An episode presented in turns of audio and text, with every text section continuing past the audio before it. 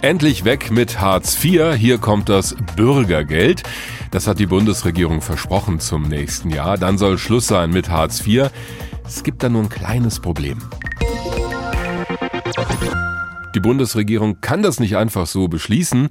Da muss der Bundestag zustimmen, was er schon getan hat. Aber auch der Bundesrat muss Ja sagen. Und dort haben natürlich die Bundesländer das Wort. Dabei sind einige Länder so gar nicht überzeugt davon, dass dieses Bürgergeld wirklich eine gute Idee ist, obwohl die ehemaligen Hartz-IV-Empfänger ja mehr Geld bekommen würden. Das werden wir heute wieder erleben, diese Debatte, denn der Bundesrat berät in einer Sondersitzung über das Bürgergeld. Die Länder mit der CDU oder der CSU in der Regierung haben schon gesagt, dass sie nicht zustimmen wollen, denn die wollen das Bürgergeld nochmal verändern. Darüber habe ich mit Lucia Puttrich gesprochen von der CDU. Sie ist Hessens Ministerin für Bundesangelegenheiten und an der Seite der Grünen hier in einer Koalition in Hessen, was das Ganze interessant macht, denn die Grünen auf Bundesebene sind für das Bürgergeld. Frau Puttrich, wie werden Sie denn heute im Bundesrat abstimmen? Heute wird Hessen dem Bürgergeld nicht zustimmen. Das heißt, Sie werden Nein sagen oder sich enthalten? Das ist eine Enthaltung. Wir haben eine mhm. klare mhm. Regelung in der Koalition, dass wir, wenn wir uns unterschiedliche Meinungen sind, dass wir uns enthalten im Bundesrat. Warum lehnen Sie als Union das Bürgergeld ab in der jetzigen Form? Ja, es ist bekannt, dass es ein Systemwechsel, der äh, unseres Erachtens in der Form noch nicht gut gelöst ist. Ähm, wir haben die Kritikpunkte Anreize, Sanktionen, Karenzzeiten, also einige Punkte, die hier beraten werden müssen. Viele sagen ja, das Bürgergeld ist deshalb gut, weil es auch mehr Geld für die dann ehemaligen Hartz-IV-Empfängerinnen und Empfänger gibt.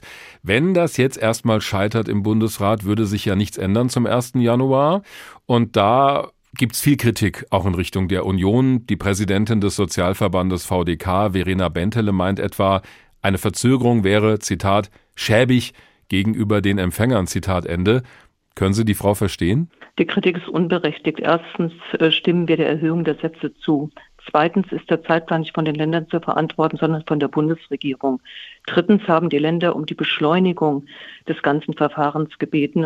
Nach dem normalen Plan wäre es am 25.11. das ganze Bundesrat gelandet. Und drittens gab es einen Antrag im Bundestag ähm, gerade die Erhöhung auch abzusplitten und vorzuziehen, damit das Geld auch fließen kann. Sie haben gesagt, Sie stimmen der Erhöhung zu, aber das Bürgergeld als Ganzes natürlich, das wäre dann noch nicht beschlossen.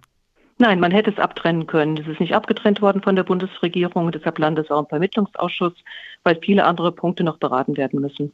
Also das ist ja genau der Punkt. Sie können sich ja nicht aussuchen, worüber Sie abstimmen. Und dieses Abtrennen, dass man also nur über die Erhöhung abstimmen kann, passiert ja nicht. Also faktisch geht es wahrscheinlich heute, wenn sich genug enthalten oder Nein sagen, nicht voran im Bundesrat. Ja, wir können doch nicht die Punkte, die kritisiert werden, alle einfach aufgeben, äh, um an der Stelle der Erhöhung zuzustimmen, aber alle kritikwürdigen Punkte, die einen Systemwechsel bedeuten, einfach durchlaufen zu lassen. Das Gesetz ist eins, das wir am Ende ja erfolgreich abschließen wollen, aber die Kritikpunkte, die müssen gelöst werden. Sie haben ein paar schon genannt. Auch dass sie natürlich zusammen mit den Grünen hier in Hessen regieren in der Koalition, die Grünen, die bekanntlich auf Bundesebene für das Bürgergeld sind. Jetzt haben Sie vorhin gesagt, ja, Sie haben so eine Absprache, dass wir uns in solchen Fällen, wo wir uns uneinig sind, enthalten. Aber ich könnte mir vorstellen, da gibt es garantiert großen Redebedarf in der Koalition in Wiesbaden. Das ist eine geübte Praxis. Das haben wir nicht nur an der Stelle, sondern an unterschiedlichen Stellen. Diese Legislaturperiode sind die Grünen in der Bundesregierung. Vorher war die CDU in der Bundesregierung. Insofern ist es für uns nicht ungewohnt. Falls das Bürgergeld also im Bundesrat erstmal scheitern sollte, dann wird, haben Sie auch schon erwähnt, der Vermittlungsausschuss angerufen. Die SPD stellt sich auch schon darauf ein. Das war zumindest aus deren Reihen zu hören. Was kann denn Ihrer Vorstellung nach am Ende bei diesem Vermittlungsverfahren rauskommen? Ich habe eben ein paar Punkte angesprochen und äh, die sind zu beraten und äh, ich kann kein Ergebnis vorwegnehmen. Auf alle Fälle kann es so nicht bleiben. Wir sind der Meinung, dass hier erheblicher Nachholbedarf oder Nachbesserungsbedarf ist. Es ist eine Frage der Gerechtigkeit. Ob tatsächlich Fördern und Fordern ausreichend dort verankert ist, unserer Meinung nach nicht. Und dann schauen wir, was am Ende rauskommt. So ein Vermittlungsverfahren kann eine Weile dauern. Wird das noch was bis zum 1. Januar? Das kann auch schnell gehen. Das hängt immer davon ab, ähm, wie äh, die unterschiedlichen Parteien aufeinander zugehen und wie einigungswillig man ist. Und insofern, das ist genau der Sinn und Zweck eines Vermittlungsverfahrens.